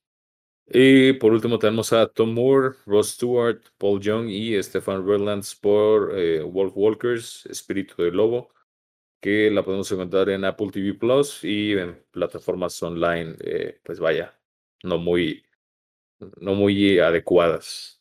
Efectivamente. En tema de mejor director, tenemos nominado a Thomas Winterberg, nominada por Another Round, eh, película, bueno, en español, Otra Ronda. Esta es una película de Dinamarca, que no la, bueno, esta al final de cuentas, eh, en sistemas de renta como en Google, en la tienda de Google aparece, pero no me daba la opción para rentarla, no sé por qué, como que todavía está en proceso de, de ser agregada. Eh, un, este amigo que les comentaba me dijo de que él la rentó en Apple TV.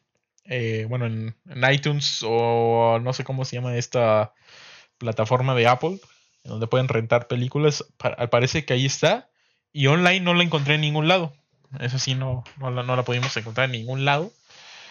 Y la verdad es de que es triste porque normalmente las películas extranjeras son muy buenas, o al menos las que están nominadas al Oscar. Y de todas las películas que hay, de las cinco me parece que son nominadas como mejor película extranjera, ninguna la puedo encontrar ni en Netflix, ni en Amazon, en ningún lado la puedo encontrar. Y pues habrá que esperar a ver si, si la ponen después en, en la renta de, de la Play Store o si la podemos encontrar. Perdón, de otra forma. Tenemos a David Fincher, nominado por Mank, que está, bueno, como les comentaba, está en Netflix. Está Lee Isaac Chung por Minari, que creo que es una de las favoritas, Minari. Esta la pueden ver eh, online directamente de su proveedor de películas eh, de confianza. Chloe Shao, la directora de la próxima película de Marvel Studios Eternals, nominada por Nomadland, que está, como les decía, está online o la pueden ver en Disney Plus después de los Oscar. Y por último, Emerald Fennel por Hermosa Venganza, que como les mencionaba, está online. Creo que sí, mi estimado. Entonces, ya hablando de las extranjeras, vamos a mejor película, ¿no? Que, creo que es la, la que más llama la atención. Eh, tenemos a David Perfect, Jean-Louis Levy y Philip Carcassonne por The Father, que bueno, es el agente del reparto ¿no? de esta película. Tenemos a eh, Shaska King, Charles D. King y Ryan Coogler por Judas and the Black Messiah. Eh, the Father, como les decimos, este, todavía no lo hemos encontrado disponible, pero eh, pues vaya ya pronto, pronto estará disponible por ahí para, para renta y me imagino que en plataformas de dudosa procedencia, ¿no? Judas and the Black Messiah que está online y este en renta también. En renta la encuentran a partir del 26 de marzo. Es correcto. Eh, tenemos a Sean Chaffin, Eric Roth y Douglas Urbanski por Mank. En Netflix también.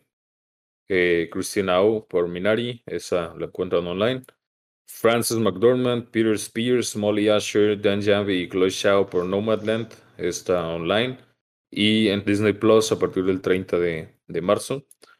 Eh, mejor película, eh, otra vez tenemos a Promising Young Woman, eh, tenemos a Ben Browning, Ashley Fox y Emerald Fennell y Josie McNamara. Está también en plataformas de dudosa procedencia. este, tenemos a Robert Hammond y Sasha Ben Harbush por The Sound of Metal en Amazon Prime Video. Y por último, tenemos a Mark Platt y Stuart Besser por The Trial of the Chicago Seven o El Juicio de los Siete de Chicago. Y también lo podemos encontrar en Netflix. Entonces, este, pues ya saben, manda, échenle un ojo para, para cuando salga, ¿no? Más bien para cuando tengamos esta entrega de premios. Efectivamente, o sea, son aproximadamente tres películas eh, que pueden encontrar directamente en Amazon Prime Video de todas las nominadas al Oscar. Eh, en Netflix pueden encontrar aproximadamente 15 películas nominadas al Oscar, ya sea por mejor canción, por mejores efectos visuales, por todas las categorías que hay. 15 películas las pueden encontrar ahí. 6 películas las pueden encontrar en Disney Plus directamente. En HBO encuentran una. Eh, online pusimos por aquí que hay ocho, ocho películas que, que, bueno, pueden encontrar directamente online. De que desconocemos en dónde encontrarlas, hay 14, pero estas 14 son porque, bueno, incluimos también lo que fueron los cortos live action, los cortos animados, películas extranjeras que como les digo ninguna las encontré en, en lo que viene siendo este en plataformas eh, oficiales. Entonces son 14, pues sí, películas que no sabemos si alguien sabe dónde podemos encontrar las películas extranjeras o los cortos que también son difíciles de, de encontrar, que nos los dejen en los comentarios. Y en Apple TV Plus pueden encontrar dos películas también ahí para que, para que las puedan ver. Y pues ya hablando más como términos generales de las películas más nominadas, que normalmente las que más nominaciones se llevan son las que resultan siendo como las, las favoritas, ¿no? Normalmente son como las favoritas para llevarse los premios. Tenemos a Mike de Netflix. Esta está en Netflix, la pueden eh, encontrar ahí en Netflix. Tiene 10 nominaciones, que es la, la más nominada de esta temporada de premios. Después, ¿qué tenemos, Brandon? Tenemos después Judas and Black Messiah con seis nominaciones. Eh, bueno, mencionando las dos de actor de reparto, una por fotografía, mejor canción, eh, la de mejor película y el mejor guion original. También con las mismas nominaciones, con seis nominaciones, tenemos a Minari. la tenemos por mejor actor, mejor actriz de reparto, mejor director, mejor banda sonora, mejor película y mejor guion original. Seguido de Minari tenemos a Nomadland, eh, tenemos eh, igual seis nominaciones, eh, una nominación a Mejor Actriz, a Mejor Fotografía, Mejor Director, Mejor Montaje, nuevamente Mejor Película y Mejor Guión Adaptado en este caso. Así es, El Sonido del Metal que encuentran en Prime Video, seis nominaciones también, Mejor Actor, Mejor Actor de Reparto, Mejor Montaje, Mejor Película, Mejor Sonido y Mejor Guión Original. Luego tenemos a The Father, nuevamente en renta a partir del 26 de marzo. Eh, seis nominaciones también. Mejor actor, mejor actriz de reparto, eh, mejor montaje, mejor película, eh, diseño de producción y mejor guion adaptado. También con seis nominaciones. El juicio de los siete de Chicago, que la encuentran en Netflix, con nominaciones a actor de mejor actor de reparto, mejor fotografía, mejor montaje, mejor canción, mejor película y mejor guion original. Eh, después tenemos con cinco nominaciones a eh, Black Bottom o La Madre del Blues, con mejor actor, mejor actriz, diseño de vestuario, mejor maquillaje peinado y mejor diseño de producción. Y por último, en pues de las más nominadas, ya si nos vamos a las que tienen 4, 3, 2 y una nominación, vamos a decir todas. Pero ya eh, por último, Hermosa Venganza, Promising Young Woman, nominada a cinco categorías, mejor actriz, mejor director, mejor montaje, mejor película y mejor guion original. Pues ahí está, banda. Ya se la saben. Para todos aquellos que se quieran pues ir poniendo un poco al corriente, ¿no? Con esta temporada de premios. Que vayan ahí eh, pues buscando estas este películas que las puedan ir viendo, se las decimos con anticipación, ¿no? Para que no se avienten ahí maratones extensos unos días antes de, de los premios. Y pues a lo mejor si no quieren ver todas, pues pueden ir escogiendo, ¿no? Las mejores pueden verse el tráiler. La verdad es que yo ya tengo ahí. Quiero ver todas, pero ya tengo ahí unas como en la lista de preferencias, ¿no? para ver cuál es primero. La verdad es de que tengo muchas ganas de ver The Father y creo que es triste porque pues no, hay ahorita medios de cómo verla, pero sí me da muchas ganas de verla. Y he, también visto muy buenas eh, críticas de, de, Sound of Metal de Amazon Prime Video. También creo que va a ser de las primeras que voy a ver. No sé, Brandon, si tú tengas ahí algo ya en la lista de espera. Sí, pues igual, eh, creo que The Father va a ser interesante verla. Eh, Minari, que son de las que más están nominadas. Y igual Sound of Metal, que probablemente la vean estos días porque pues, está ahí disponible. Y este eh, Nomadland también. He visto bastantes buenas críticas de Nomadland, entonces yo creo que va a ser de las primeras que, que vea o que agregue la lista. Sí, es. Y pues bueno, ya así como creo que vamos a decir las películas que pueden encontrar en Netflix, que normalmente es como la plataforma por ahí que más gente suele utilizar, ¿no? Por si no tiene nada que ver este fin de semana, si ya vieron todos los capítulos de Estoy, ya, ya se saben todo de este grandioso podcast, pueden irse a ver una película. Tenemos, ¿cómo? Tenemos La Madre del Blues en Netflix, una de las más nominadas. Tenemos Mike, tenemos El Juicio de los Chicago, del, bueno, de los siete de Chicago, Fragmentos de una Mujer, y también tenemos Hillbilly, una elegía rural, que en esta película aparece en la categoría de actriz de reparto con Glenn Close. ¿Te ¿Tienes por ahí, Brandon, la lista de las de Netflix? Eh, permíteme. Netflix. Dame chance, carnal. Uh, ahora no la tengo, no sé si la quiero mencionar todo. Ok, ok, ok. Tenemos también de las películas animadas, como mencionó Brandon, hay dos por ahí, más allá de la luna y la de Sean el Cordero, ¿no? También tenemos Noticias del Mundo, que Noticias del Mundo tiene cuatro nominaciones, también la pueden encontrar en Netflix. Tenemos eh, por aquí Cinco Sangres, Cinco Sangres solo tiene una nominación a Mejor Banda Sonora. Por otro lado tenemos el Festival de la Canción de Eurovisión, la historia de Fire Saga, que tiene una nominación a Mejor Canción. Así como también tenemos a Laura Pausini, Laura Pausini nominada como Mejor Canción, por eh, aparece en la película La vida antes, ante sí, que también la pueden encontrar en Netflix. Eh, tenemos el corto animado de Si algo me pasa, los quiero.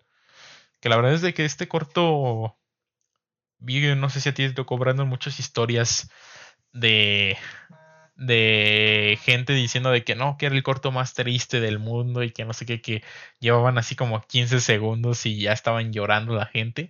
La verdad es que yo no lo he visto. No sé si tú ya lo hayas visto, pero tengo curiosidad por verlo. A ver qué tan triste es. ¿Tú crees que sí sea muy triste? No sé, bro. La verdad es que es difícil que yo llore con una película. Eh, con muchas otras cosas sí, pero eh, con una película no. Pero veremos si esta es capaz de quebrarme. A ver, a ver qué sale, ¿no? Y bueno, ya por último tenemos eh, Love and Monsters, que eso se estrena el 14 de abril en Netflix, nominada a Mejores Efectos Visuales. Tenemos El Cielo de Medianoche, nominada en, efectos visuales también, está en Netflix.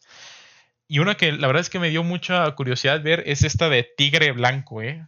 Busquen la gente ahí, al, la gente que pueda por ahí buscarla, se llama Tigre Blanco. Es una película que por lo que pude ver en el tráiler trata así como eh, pues de un esclavo, no así como eh, no, no, no, quiero decir de dónde es porque luego van a decir de que, ah, ¿por qué dices eso? Que son esclavos y no sé qué. Pero es una persona que es un esclavo, como que desde niño en su cultura te enseñan a que pues vas a terminar siendo un esclavo. Y él conoce pues a una persona, ¿no? Que dice, ah, yo quiero, yo quiero ser el esclavo de esa persona, ¿no? Y pues al final de cuentas, así como de que, pues en lo, por lo que se pueden ver en el tráiler, como que se envuelven muchas cosas de malos tratos por parte de los jefes, los, lo inculpan en ciertas cosas, ¿no? Como que ya no le gustaba mucho eso de, de ser el esclavo. Y dice, pues, ¿por qué yo tengo que ser esclavo, no? ¿Por qué no darle la vuelta y yo convertirme en pues, la persona que tenga esclavos, ¿no? En el tigre blanco, que es como él, él le llama. Y la verdad es que se me hizo una, película muy interesante. Está nominada a Mejor Guión Adaptado. Y, y pues vea la banda, digo, yo no la he visto. Voy a intentar darle la oportunidad y a ver si podemos hablar de ella en el próximo podcast de cine. Pero fue de las películas que vi dije, a ver que puede ser buena película, la verdad. Y pues esas son las únicas nominadas en Netflix. Les digo, son eh, aproximadamente 15 entre películas, de cortos y todo. A lo mejor algunos, no sé, nominado a maquillaje, nominado a canción. Que puedes, por decir, en la canción puedes escuchar nada más la canción en YouTube o en Spotify y decir, ah, me gustó o no me gustó. Pero pues si quieren ver la película, pues ahí está la opción también, ¿no? Sí, sí, sí.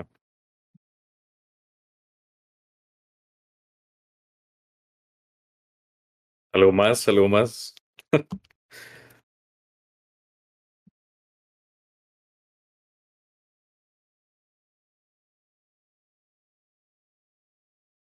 ah, pero me quedé trabado.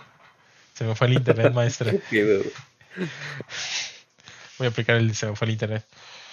no, pues no sé si, si, quieres agregar algo, digo, creo que ya le dimos ahí a la banda las para que esté informado, para que sepan dónde ver las películas. Creo que eso era lo relevante de esta parte, que la gente supiera en dónde podía encontrar esas películas, por si estaban como, como yo, no sé, como tú, un poco perdido en este tema de, del cine, porque últimamente como que sí siento que empecé a consumir mucho fútbol, mucho como más de deportes y dejé como aparte lo del cine, ¿sabes? O sea, como que a lo mejor veía series, veía una que otra película, no por decir en en vacaciones empecé a ver como más como en un orden cronológico de todo esto de Star Wars, o sea, incluyendo como series animadas y todo este tipo de cosas del universo de Star Wars que es inmenso, que ni siquiera las he acabado, la mera verdad. Pero sí dejé un lado del cine y pues es bueno saber de que las empresas se adaptaron a esto, o sea, los estudios se adaptaron a que pues no es tan fácil poder decir, bueno, voy a salir al cine a ver una película. No, creo que todavía es complicada la situación como para tomar la decisión de ir al cine, ¿no? Y a lo mejor exponerte. Pero pues es bueno saber de que salieron con, con estas empresas de streaming, que volvemos a lo mismo, creo que es difícil que una persona no tenga Netflix actualmente, o sea, va a haber gente, pero no, o sea, si ya es común, ¿no? Tener eh, una plataforma de Netflix o que algún familiar tuyo tenga Netflix y que te comparta la cuenta. Y pues creo que pues no está de más, o sea, a, veces aquí en cuarentena te sobra el tiempo, te sobra ahí unas horas que puedes estar aprovechando, pues viendo una película y poniéndote eh, al corriente con estas nominaciones. Sí, sí, sí. Este, pues no, de, mi parte ya por cerrar este tema, sí quisiera decir que eh, me parece que eh, más bien quiero darle crédito a pues a alguien que es muy importante, ¿no? Que es la persona a la que gira pues alrededor de todo, o sea, más bien es la persona en la que gira todo en torno a él, toda esta cuestión de los premios, y me parece que su labor es bastante de, pues importante y bastante, este, bastante, pues impresionante, ¿no? De tomarse el tiempo. Eh, saludos para mi compa Oscar, que es el que ve todas estas películas nominadas en los premios Oscar. Entonces, un saludo para mi compa Oscar, que es el que ve todas estas películas. No sé cómo le haces, carnal, pero pues ahí un shout out para ti. Claro, ¿no? Y, o sea, este compa creo que no tiene nada más que hacer, ¿eh? Porque cuántas películas ve para saber cuáles escoger para nominar a, mejor, a esas categorías y que aparte él tenga la decisión de escoger a la mejor, ¿sabes? O sea, todo es alrededor de él, o sea, creo que sí es como de darle un aplauso a Oscar y decirle pues que se rifa el compa, ¿no? Y no el de las tortas, sino el de los premios. Saludos a Oscar. Y también un saludazo a Oscar, el de las tortas, que a lo mejor solamente están aquí en donde vivimos, pero son muy buenas. Si conocen... Oscar Macías, exfutbolista del Atlético de San Luis, hoy en el Tapatío, también un saludo. Y a Oscar. Oscar.